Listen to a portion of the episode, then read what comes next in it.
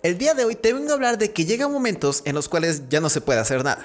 Y no es por ser pesimista, pero de verdad llegan momentos en los cuales no podemos hacer nada. Como por ejemplo decirle unas últimas palabras a un ser querido, o también el después de haber hecho un examen, o incluso que se termina derrumbando una casa. Así que comencemos. ABC el adolescente, episodio 145.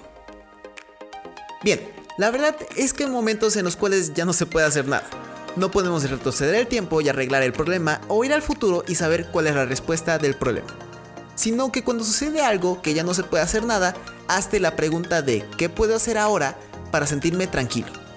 Y es algo muy personal, ya que te pueden llegar sentimientos de frustración, culpa y hasta incluso de desesperación, ya que no puedes hacer nada. Pero tenemos que entender que en algunos casos no es nuestra culpa y las cosas suceden por algo. Por ejemplo, en el año en el que yo nací se murieron tres seres queridos de la familia e increíbles personas. De pequeño me contaban maravillas de ellos y los felices que eran con ellos. Y en ciertos momentos me sentía con un sentimiento de frustración de que no pude vivir con ellos y conocerlos personalmente. Y al momento de hacerme la pregunta de qué puedo hacer ahora para sentirme tranquilo, mi respuesta fue recordarlos con mucha felicidad y aceptar que las cosas suceden por algo, que no fue mi culpa que se murieran y que lo importante y lo que ellos querían que hiciera yo es que viva mi vida y la disfrute a mi manera.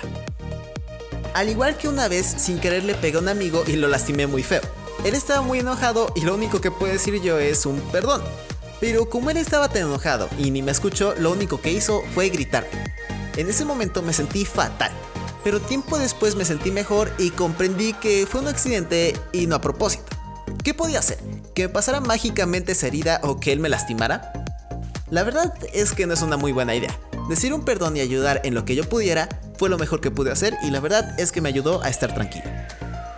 O también que un familiar se le derrumbó la casa por el temblor del 19 de septiembre del 2017. No podemos construir una casa de la noche a la mañana. Y no es solo por el tiempo, sino también por lo económico y los papeles.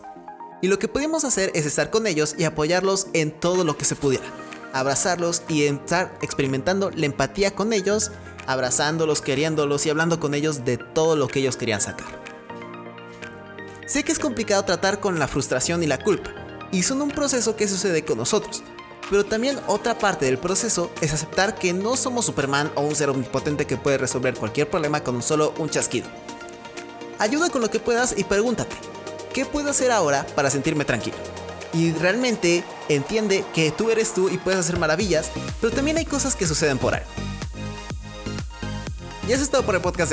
Si te gustó y quieres escuchar más, ve a abcadolescente.com. Recuerda que este podcast se sube los lunes, miércoles y viernes.